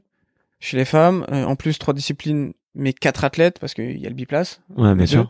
Euh, ça commence à poser des problèmes. Le, le, le comité olympique international, le CIO, dit euh, voilà, le kayak, le canoë-kayak, si vous avez pas la parité, euh, on vous dégage des jeux, quoi. Enfin, Ok. vous vous démerdez pour. euh, Donc ça vient du comité olympique. ça vient du comité olympique. Vous vous débrouillez pour qu'il y ait la parité dans votre sport. Euh, sinon, euh, le canoë-kayak euh, disparaît. Ok. Sauf que on vous laisse le même nombre de médailles. Donc, tu as quatre, quatre médailles de- en slalom, la discipline que moi je fais, et tu dois composer avec Mhm. ces quatre médailles. Ok. Et tu dois mettre la parité. Tu fais comment? Bah là Je te donne un papier, un stylo, t'as t'as deux heures. T'as deux heures. une ouais, Donc, euh, donc il y a ce pro- problème-là qui se profile au fur et à mesure des années. Déjà, euh, voilà, ils en avaient parlé pour Rio. Finalement, ça s'est fait. Nous, on met en place un mouvement. Je te la fais assez courte parce que sinon, on met en place un mouvement euh, euh, intelligent et pacifiste Ouais. qu'on a appelé I Love C2. Donc C2, c'est le canoë biplace. Et on distribue des stickers. On va sur chaque coupe du monde, on a I Love C2 qui qui qui est là avec tous les étrangers pour promouvoir euh, le biplace parce que forcément c'est le biplace qui est pointé du doigt dès le début parce que euh, on est deux euh, l'équation est plus facile à résoudre t'enlèves si t'en le- enlèves deux. voilà t'enlèves le biplace tu mets du monoplace femme et ton équation est résolue en, Ouais. en 10 secondes Euh, donc pour promouvoir et même les autres athlètes les kayaks euh, les femmes tout le monde se met à, à porter des, des dossards qu'on avait créés I love C2 des stickers etc pour prouver que bah voilà tout le monde est de bonne foi et surtout on est une famille donc on va pas perdre euh, Ouais. euh, un enfant de la famille, tu vois. Et, euh, et on crée ce mouvement-là, et en fait, ça marche super bien, mais ça change rien. Ouais. Et après les Jeux de 2016, 2017, ils, voilà, ils, expliquent le nouveau programme pour 2020. Euh, canoë femme, canoë homme, kayak femme, kayak homme, et pas de biplace. On, on- on t'appelle au téléphone pour te prévenir. euh, Ah non. Ah non, non, non, non, non. Personne ne nous appelle, personne ne fait rien. On, on essaie de chercher par nous-mêmes euh, les articles. euh, Est-ce que c'est des articles officiels? Est-ce que Est-ce que c'est des rumeurs? Est-ce que c'est, enfin non, les rumeurs on les savait depuis longtemps, mais à un moment donné, quand on est arrivé dans cette période fatidique, on savait que le programme allait être lancé. Enfin, tu as un, trois ans avant les Jeux, euh, tu as le programme Ouais. de l'Olympiade. Et là, tu cherches les articles tout seul en fait. Tu dis euh, où est la lettre officielle qui dit euh, que le programme c'est celui-là? Et à un moment donné, on arrive à, à trouver, à comprendre que euh, qu'il y a ça. Donc il y a encore les championnats du monde en 2017 parce que c'est déjà programmé. En plus, c'est en France à Pau. Ok. Euh, donc on fait ces championnats du monde là, qu'on gagne. Et, et derrière, euh, et derrière ça disparaît quoi. En 2018, euh, donc euh, huit mois après la, après cette décision, euh, on est sur les championnats de France et même au niveau français, ça y est, on n'est plus respecté quoi. Ouais. On est sur les championnats de France, ils organisent nos courses tout à la fin. Euh, les mecs sont en train de plier les, les tentes euh, quand on passe quoi, tu vois. Il y a plus, il y a plus personne au bord du bassin. Euh, D'ailleurs, euh, no- notre ami, enfin Richard Coffin sur France 3, on a fait un, un reportage là-dessus, mais t'hallucines. Tu vois vraiment les juges qui, qui s'en vont, les mecs qui plient les tentes, et puis t'as les biplaces qui passent quoi. Après tout le monde. Alors que c'est un sport historique et que ça a toujours euh, fait partie de, Bien sûr. euh, de, de la famille du kayak quoi. Donc, euh, donc je sais plus c'était quoi ta question, mais on en est là. Il y a plus la Non, parité ma question ouais, c'est comment tu, comment tu l'apprends et et, et, et on le vit mal. Enfin, on- là, on n'arrive pas à comprendre quoi. et vous, vous avez su pourquoi euh, le comité olympique voulait pas faire plus de médailles? En fait, ça aurait été tellement plus simple de dire Oui. allez, bah on fait un, on crée un canoë biplace avec euh, avec des femmes. En fait, juste, on assume quoi. Ouais. On, on veut que le sport moderne, euh, on veut qu'il y ait de la parité dans le sport moderne, ben, on assume. On détruit pas pour. euh, Enfin, moi, le quand j'ai commencé le, le kayak quand j'étais gamin, euh, pas d'histoire de parité, ça existe pas ça quand t'es jeune. Enfin, tu fais un sport parce que tu l'aimes. Les filles, si elles ont envie de le faire, elles le savent, tu vois. Bien sûr. Euh, Enfin, c'est des problèmes d'adultes qui devraient pas pourrir euh, la fin de carrière euh, des gamins qui, qui ont tout investi dans leur passion, tu vois. Euh, Et ces mecs-là, ils se rendent pas compte de, de ce qu'ils font quand ils prennent ce genre de décision. ils ont là, ils ont ils ont quatre cases sur un tableau, ils se disent bon bah allez, on enlève ça, on met ça. Enfin, tu veux mettre la parité, tu assumes et tu mets un budget en place. Tu au lieu de quatre médailles, ben t'en mets six et puis et puis t'as trois disciplines hommes, trois disciplines femmes. Mm. Point quoi. Ouais. Tu vas pas euh, demain retirer. euh, Enfin, euh, je trouve ça. En fait, on marche sur la tête quoi. Ouais, ouais, c'est clair, c'est clair, c'est hyper. euh, On est sur des histoires de, on est sur, des- sur une histoire de quotas qui Ah, plus rien dire. c'est nivelé par le bas en fait. C'est ça qui est frustrant, tu vois. Ouais. C'est que plutôt que tu vois de, de lancer des, des femmes sur des nouvelles disciplines et, et justement de faire Mm. d'avoir ce message là, d'avoir ce message de de bah, justement de créer une discipline féminine, d'être dans la création et ben t'es dans la destruction en fait. Exactement. Et tu nivelles par le bas et, et ça c'est- effectivement ça doit être euh, ça doit être méga frustrant. C'est comme si t'avais, t'es en couple, t'as quatre gamins, t'as un scénic trois places à l'arrière, bah t'en laisses un sur le bord de la route parce que c'est plus simple quoi. T'en prends que trois. Tu vois. Enfin, Ouais, plutôt que d'acheter une nouvelle voiture. plutôt que d'acheter une nouvelle une nouvelle voiture ouais. non mais c'est l'image elle est là hein. attention c'est ça la, la réalité quoi Ouais. et et nous ce qui est quand même fou dans notre démarche c'est qu'on a été assez fou pour euh, pour encourager les femmes à faire du canoë enfin alors qu'on savait que c'était elles qui allaient nous remplacer et, et elles venaient avec nous sur l'eau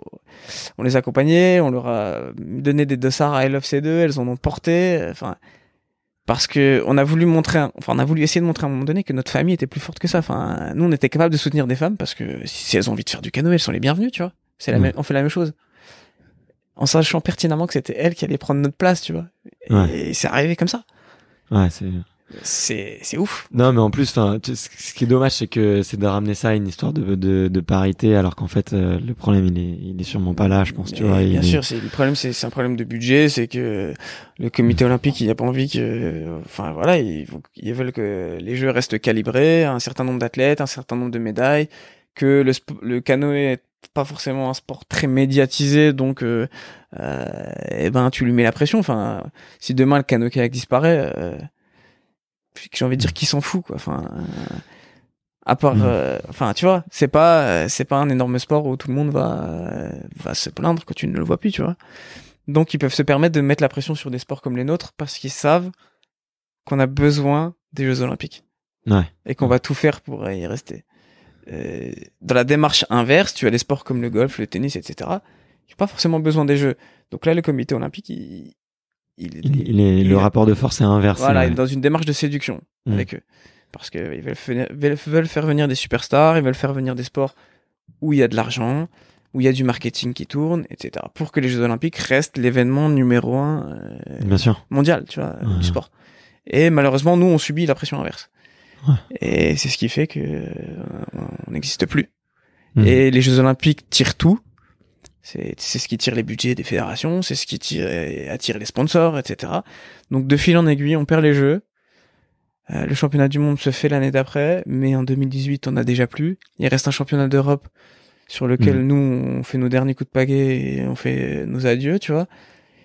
Les Europes disparaissent, le championnat de France euh, disparaît au fur et à mesure, et, et voilà. Ouais. Et fin de l'histoire, quoi. Et fin de l'histoire. Ils ont quand même mis un leurre en place avec une discipline qui était le canoë biplace mixte, Ok. en faisant croire euh, que ça pourrait être la solution du problème, tu vois.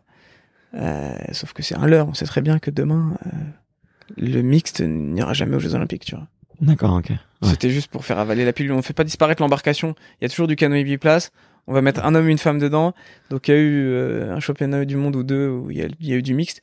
Mais euh, c'est une discipline qui a, qui a déjà existé depuis... Enfin, dans les années 70, il y avait déjà du, bi- du biplace mixte, tu vois. Ouais, ouais. Euh, Ça s'était essoufflé tout seul. Enfin... Et là, euh, voilà, donc ils ont mis ce leurre en place pour faire semblant et dire on fait pas disparaître complètement l'embarcation. Mais là, aujourd'hui, plus personne fait du biplace. Ouais, c'est c'est c'est C'est- hyper hyper hyper touchant ce que tu racontes, tu vois, parce que c'est ça a dû être tellement tellement dur. Toi, comment comment est-ce que tu le vis à à titre personnel? Mal. non, mais euh, pff, en fait, c'est dramatique, mais on est un peu euh, sur la fin avec ce mouvement-là. On y croit toujours un peu. On est un peu dans le déni. Ça se fait progressivement. Tu tu commences à comprendre progressivement et que bah, en fait que t'es en train de disparaître quoi Ouais. et que tu disparais avec ta catégorie. Et ce qui fait le plus mal en fait, c'est que tu te fais euh, tu te fais sortir de ta famille en fait. Ouais. Tu vois, ma famille euh, c'est le kayak, euh, c'est mes potes. Je me fais sortir de ma, de cette famille-là. La fédération euh, joue pas bien son rôle sur la fin de notre carrière. Elle nous tourne les talons, tu vois. Euh, tu te retrouves euh, tout Ouais, seul. on vous pousse un peu par la petite porte finalement et Ouais, tu te retrouves tout seul comme un con. Et je te, je rentre pas dans le détail parce que je veux pas euh, accabler euh, la Fédé ou, ou des choses qui nous sont arrivées euh, Mm. sur la fin de notre carrière, mais il se passe des trucs de fou, quoi. Enfin, Ouais. Un jour t'es es au summum, t'as tout le monde qui te pousse euh, pour aller chercher ta médaille olympique. Tout le monde est là à la fêter avec toi, à te prendre dans les bras, tu serres des poignées de main. Tu... Et le lendemain, t'es plus olympique, t'es plus rien. T'es un calbar euh, usé que tu as balancé, que tu as balancé au linge sale et basta quoi. Ouais. Et moi j'ai eu des discussions avec des gens de la fédération, du ministère, euh, en leur expliquant mais comment vous pouvez faire ça? On n'est pas des, enfin on n'est pas un nom ou un numéro dans une case. Enfin à un moment donné vous vous rendiez compte qu'il y a des gens derrière qui ont mis mm. toute leur vie, toute leur passion dans ce sport. Et et toi qui es en poste à la fédération depuis deux ans, tu vas prendre des décisions euh, incongrues et complètement euh, avec une démarche incompétente alors que la fédération en fait c'est plus moi que toi tu vois enfin moi ça fait 25 ans que j'ai ma licence dans la fédération la fédération elle transpire euh, plus au travers moi que toi qui va rester 4 5 ans en poste à la fédé tu vois ouais. et, ces mecs là se rendent pas compte de ce qu'ils font et ça, ça te donne est-ce que ça te donne envie de t'engager pour plus tard tu vois et te dire bon bah, est-ce que est-ce que il faut pas essayer de plus ramener euh, le justement le point de vue des athlètes dans les fédés? Euh, Tu vois, c'est quoi les, les pistes d'amélioration Tu vois, si on se dit bon, ok, là c'est c'est fait, c'est encore une plaie ouverte, tu vois, mais comment comment est-ce que demain mhm. on, on, fait en sorte que euh, tu vois ce genre de, de situation n'arrive plus? Ça m'a ça me donne euh, ça me donne envie, enfin ça me donne pas envie euh, de forcément euh, aller mettre pour l'instant mon euh, mon expérience dans ce genre d'instance, mais ça me fait beaucoup réfléchir. Je me, en fait, ouais. je me dis, il faudrait que je le fasse pour faire évoluer, faire changer les choses, mais j'ai pas forcément envie. En tout cas, je pense qu'il faudrait que que les gens comprennent que c'est pas un rapport de force en fait entre entre le staff. Il faut du dialogue. La fédération et les athlètes. Enfin, on est tous ensemble dans la même barque. Quoi. À un moment donné, euh, donc si eux euh, prennent des décisions qui qui conviennent pas aux athlètes, euh, il y a une scission et ça marche pas quoi. Donc je pense que la réflexion moderne à avoir, ça serait ouais, il faudrait que les athlètes soient énormément consultés, qu'ils prennent part qui prennent part au développement de, de la Fédé et que et à l'inverse que les autres enfin le staff et les dirigeants viennent un peu plus se mouiller avec nous et comprendre ce qu'on vit quoi. Ouais. ouais, bien sûr. Voilà, il faut qu'ils comprennent c'est que dans ce genre de sport purement amateurs, euh, ceux qui sont payés, c'est eux et c'est pas les athlètes. Et pourtant, c'est des non mais c'est c'est vous qui drivez tout le c'est les athlètes qui drivent le, le budget que qu'ils vont utiliser. Budget, l'intérêt. Donc euh, on, on, marche quand même sur la tête, tu vois. Hmm. C'est-à-dire que la fédération constitue son budget grâce aux médailles olympiques euh, de Rio, euh, dont je fais partie. Et le lendemain, toi, tu bénéficies plus de, hmm. de ce que tu as apporté forcément la retourne et j'ai envie que d'autres athlètes euh, prennent l'élan et si c'est pas moi en 2020, enfin à ce moment-là, euh, voilà, ça sert à d'autres personnes, c'est logique, tu vois. Je suis pas là à essayer de garder ma place, euh, m'accrocher à mon, à mon siège, mais en tout cas, là on te tourne les talons alors que c'est toi qui fais vivre la Fédé, quoi. Ouais, c'est, c'est, clair. Euh, et du, du coup, de, depuis ça, qu'est-ce que qu'est-ce que tu fais? Qu'est-ce que tu deviens? Comment est-ce que tu te poser des bombes un peu partout fédération française, fédération internationale, comité olympique. Euh, euh... Non, mais en fait, c'est balèze parce que, en plus, j'ai pas envie de me fâcher avec ces gens-là parce que. Euh... Ouais, il y a eu des bons moments quand même. Bah, il y a eu des, des, des super bons moments et puis c'est ma vie, quoi. Ouais, bien sûr. T'imagines c'est ta famille. Ouais. Si je me fâche, si je me fâche, avec, si je me fâche, pardon, avec le comité olympique, euh, j'ai les anneaux olympiques sur le poignet. Je fais, ma vie, c'est le kayak, c'est d'avoir une médaille olympique. C'est mmh. Gauthier c'est ça, tu vois si je me fâche avec eux, je suis qui, tu vois. Enfin, je fais plus rien. Pareil avec ma Fédé. Euh, si demain euh, je veux euh, utiliser mon expérience, savoir, euh, enfin, transmettre aux jeunes, rester proche de ma passion, euh, je mm. peux pas me fâcher. Et pourtant, pour faire passer des messages, t'es un peu obligé. donc, donc on en est là, quoi. Aujourd'hui, donc aujourd'hui, j'ai arrêté. On a arrêté avec Mathieu. Et, et ben, je cherche une nouvelle passion. je cherche quoi faire. Je suis dans un moment euh, un peu compliqué. Pas peur de le dire. Euh, parce que euh, donc il y avait cette... il y a ce contrat avec la SNCF qui court toujours. Ouais. Sauf que je suis plus athlète et que euh, donc en fait ça devient ma vie. Ouais. De travailler à la SNCF, peu importe le métier que je fais, d'être dans, dans un bureau, ça devient ma vie de tous les jours. Et c'est à ce moment-là que je me pose, que je me pose euh, vraiment la question. Euh. Ça allait bien quand j'étais athlète, mais est-ce que c'est vraiment ça que j'ai envie de faire euh, pour les prochaines années? Ouais. Et je pense pas. Ouais, mais t'es dans une phase de, du coup, donc de je suis dans cette phase-là. euh, donc j'ai quand même ce truc solide qui est la SNCF. Demain j'y vais, je travaille, j'ai mon salaire, euh, je suis pas à la rue. Euh, Hmm. Mais euh, je sais pas si c'est ça que j'ai envie de faire. quoi. Ouais, c'est clair, c'est clair. J'ai pas eu le temps assez, de- j'ai pas eu assez le temps de mûrir euh, cette question de de l'après. Ouais. Parce que j'étais trop concentré sur ma carrière, j'étais trop concentré à essayer que ça continue. Euh, donc voilà. Mais euh, ouais, mais c'est en tout cas c'est moi j'ai réalisé tu vois en parlant avec Mathieu euh, parce que Mathieu tu vois il m'a il m'avait fait la confession de tu vois d'avoir eu des nuits d'insomnie, il a il a il a eu des, des il a fait le yo-yo un peu avec son poids, il a eu euh, il me disait il parlait même un peu de d'avoir de l'acné, enfin tu vois, il a eu des des réactions physiques euh, très fortes à à ça, tu vois. Et euh, Je les ai aussi, hein, je te rassure. et euh, donc euh, et tu vois et je- en fait je me suis rendu compte à quel point le la fin d'une carrière elle peut être difficile quand elle est pas choisie tu vois et euh, et, et et ça c'est un truc qu'on qu'on a qu'on n'a pas déjà d'une je, je pense que les athlètes on, on leur parle pas assez de ça. On leur parle pas assez de la fin de la carrière et de comment la préparer et, et, et, c'est compliqué et, et le, et le grand public tu vois on pense tous que ah c'est trop bien ils vont être en vacances euh, ils ont plein de sous de côté euh, ils vont pouvoir profiter ils ont leur petite famille non mais c'est vrai c'est ça qu'on voit dans les médias Ouais, ouais. c'est c'est ça que tu vois dans les dans le kayak, t'oublies hein, le, le, le plein de sous de côté. hein. mais non mais tu vois euh, moi, non, je- mais euh, tu vois j'avais j'avais parlé un petit peu de de- d'argent avec Jérémy et tu vois et il m'avait expliqué et j'ai fait ouais ouais tu vois je, je vais pas citer les chiffres parce que c'est pas il m'a fait une confidence et euh, et mais je me suis rendu compte ouais c'est pas c'est pas ce qu'on te montre et c'est pas ce qu'on évoque quoi mais c'est vraiment euh, une, c'est la une France, vie c'est une vie particulière quoi Et, euh, Ouais, après, tu vois, j'ai croisé un, un jeune cette semaine au club de, de kayak d'Épinal. Et en fait, je lui ai dit, commence à réfléchir à ce que tu veux faire après. Mais quand on réfléchit à cette question, on, on, on imagine un métier, on imagine un salaire, on imagine un truc, tu vois. Et je pense qu'on c'est de prendre le problème dans, dans le mauvais sens. Euh, parce que moi, aujourd'hui, je l'ai le salaire et le métier, si je veux, tu vois. Enfin, je vais faire Mhm. du marketing à la SNCF et basta. Non, qu'est-ce que tu veux faire? Ça veut dire qu'est-ce qu'est-ce que chaque jour euh, euh, tu enfin, qu'est-ce que tu ferais chaque jour qui te fait, qui te ferait vibrer, qui te ferait te lever le matin avec l'envie et le sourire?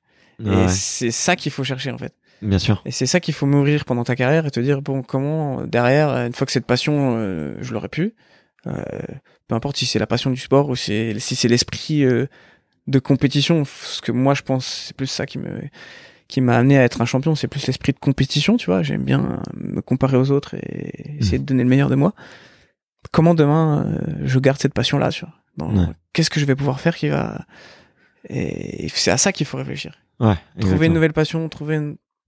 comment s'amuser, profiter de la vie euh, euh, pour la suite de ta vie, quoi, tout simplement. ouais c'est clair c'est clair L'argent, c'est matériel, mais t'en as besoin. Ouais, Donc il faut aussi que ça fasse une composante, mais c'est pas la composante principale. ok ouais. Et c'est ce que je cherche. Là, je suis en train de, de chercher la réponse. Je, t'appellerai quand je quand j'aurai la réponse. Mais ouais, j'ex- j'explore plusieurs pistes. Et je me suis mis dans des situations compliquées. Je- Là, ça fait un an que j'ai pas de salaire, tu vois. Ouais. Parce que je me suis dit, il faut que je me mette dans la merde. Il faut que il faut que je me barre de la SNCF pendant un an pour vraiment comprendre ce qui m'arrive. Quitte à pas gagner d'argent, je m'en fous. En fait, je veux juste euh, euh, voilà, je veux pas rester derrière mon bureau à SNCF, et sinon je vais me mettre une balle, tu vois. Enfin, Mm. j'exagère, mais euh, voilà, je me mets dans la merde pour que, que je comprenne ce qui se passe, que j'essaie d'embrayer sur des nouvelles choses et que je découvre vraiment euh, qu'est-ce qui est important dans la vie et vers quoi j'ai envie d'aller. tu vois. Ok. Bah écoute, euh, merci, merci beaucoup de te livrer et tu vois et d'avouer un, euh, le revers un petit peu de, de la médaille. Il y a le côté avec euh, l'athlète fort, souriant, qui est, qui rigole, qui a, qui a de l'humour.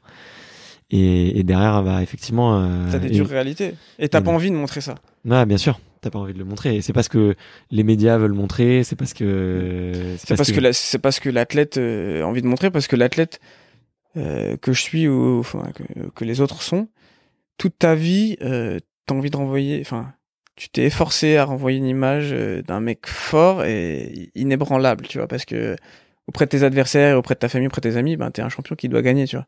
Ouais. Et pour ça, il faut que tu sois costaud. Et tu te forces à donner cette image-là tu l'as, forcément, tu la travailles parce que c'est aussi la réalité. Quand tu as cette image, tu gagnes derrière. Mais euh, tu vis des trucs, euh, des trucs balèzes. Et quand Mm. tu me parlais d'insomnie, euh, Ouais. etc., tu te retrouves dans ton 30 mètres carrés à Paris, en pleine nuit, à 2 heures du mat, tout seul, à, tout seul à faire le point dans ton salon. j'ai plus de sport, j'existe plus. Tu... Ouais. Euh, ouais, c'est balèze. Et moi, j'en ai eu des réactions physiques, de l'eczéma, tout ce que tu veux. Je, voilà. Elles existent et c'est la réalité. Elles sont là, tu vois. Ouais. Donc, euh, c'est un moment balèze euh, de pas choisir la fin de sa carrière. Et c'est vraiment un truc.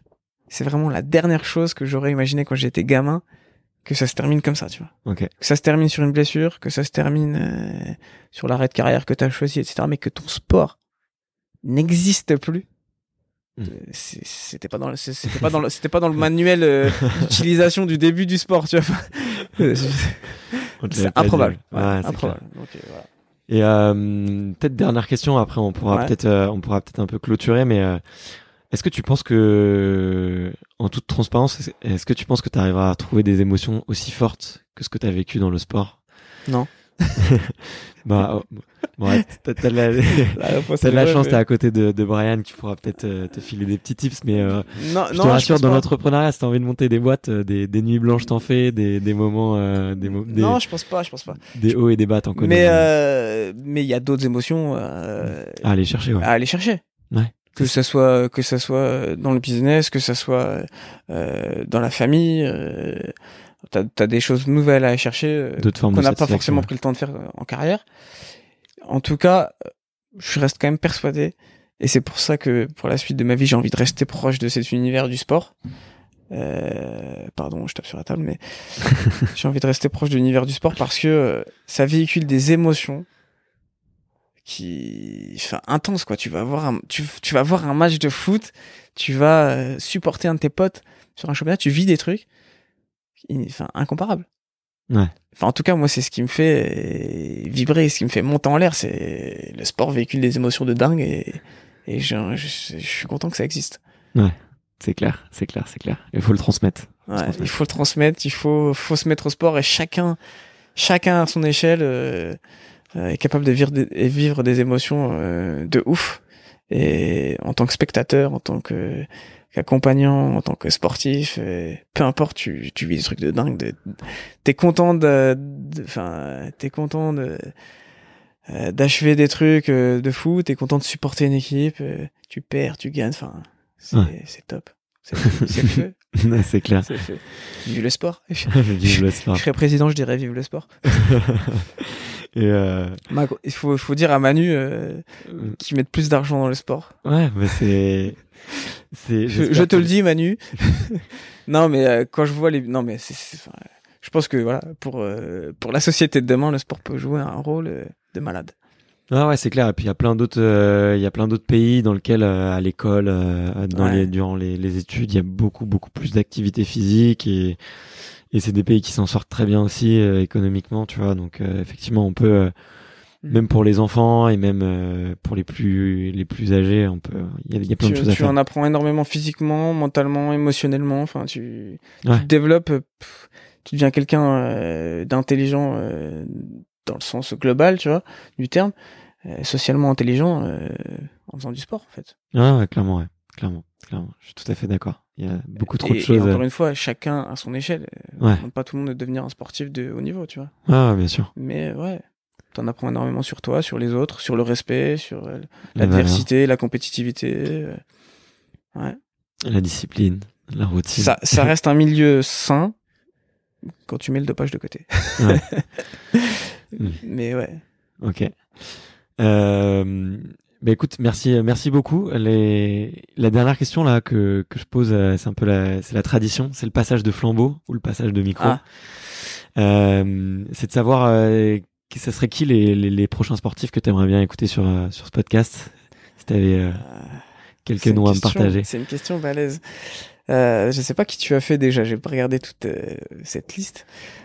Qui est-ce que j'aimerais bien que tu ailles chercher? Euh...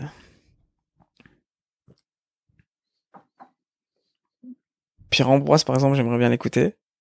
Ah, avec plaisir. Parce que, avec plaisir. Pense que lui, il peut amener un peu de fun et peut être marrant. Puis bon, la vue la télé, c'est un bon communicant. Euh, mes potes du kayak, j'aimerais bien aussi les écouter. Mais euh, t'as déjà fait deux kayakistes, mais euh, je pense que Denis Gargot ou Tony Estanguet, euh, ça peut être des mecs ou voilà qui ont peut-être des choses à raconter différentes. Euh, des filles. Ouais. Je n'ai pas entendu beaucoup de filles sur tes trucs, si? Si, si, si, euh, parité parfaite chez moi. Alors, t'as la parité toi pas? Tu vas Pa- disparaître, Par- attention. parité parfaite euh, Euh, sur extraterrien. Je, je, je, je tiens, je tiens en tout cas à maintenir cette, pari- cette parité-là. Ouais, que- Xavier Thévenard? Euh, ben Tu écoute, c'est noté, c'est noté Xavier Thévenard. ouais. Si t'as Il est dans ma petite liste là. Je suis euh, je, je- je connais, je connais si t'as besoin. Euh... Cyril Marais, Allez. judoka? Allez, avec plaisir. Non, je, je pense que tout le monde a son a sa petite expérience à balancer et, et tout le monde sera agréable à écouter. Ok, super. À toi de faire les choix aussi après. hein. Exactement. Pas Ouais. ton, je vais pas ma, te Moi- mâcher moi- le travail.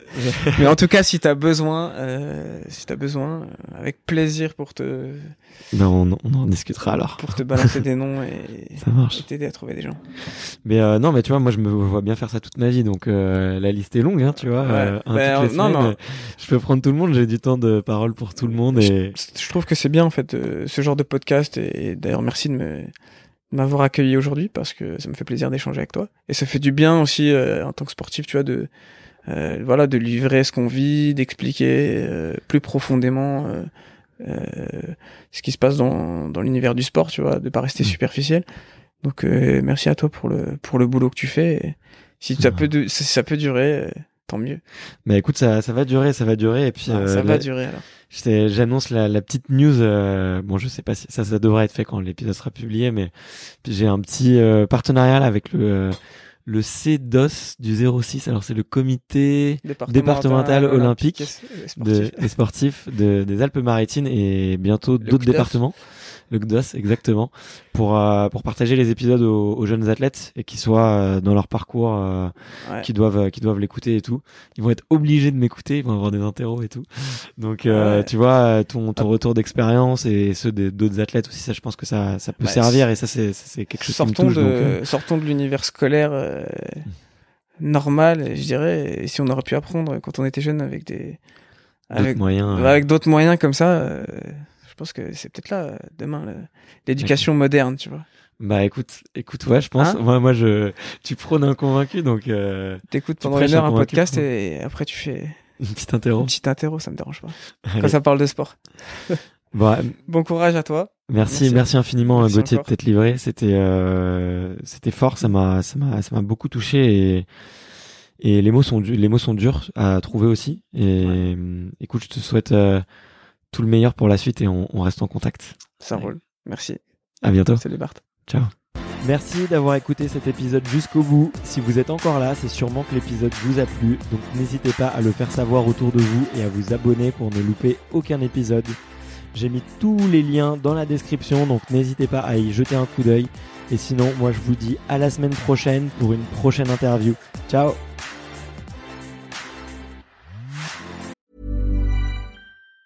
Planning for your next trip? Elevate your travel style with Quince. Quince has all the jet setting essentials you'll want for your next getaway, like European linen, premium luggage options, buttery soft Italian leather bags, and so much more. And it's all priced at 50 to 80% less than similar brands. Plus, Quince only works with factories that use safe and ethical manufacturing practices. Pack your bags with high-quality essentials you'll be wearing for vacations to come with Quince. Go to quince.com slash trip for free shipping and 365-day returns.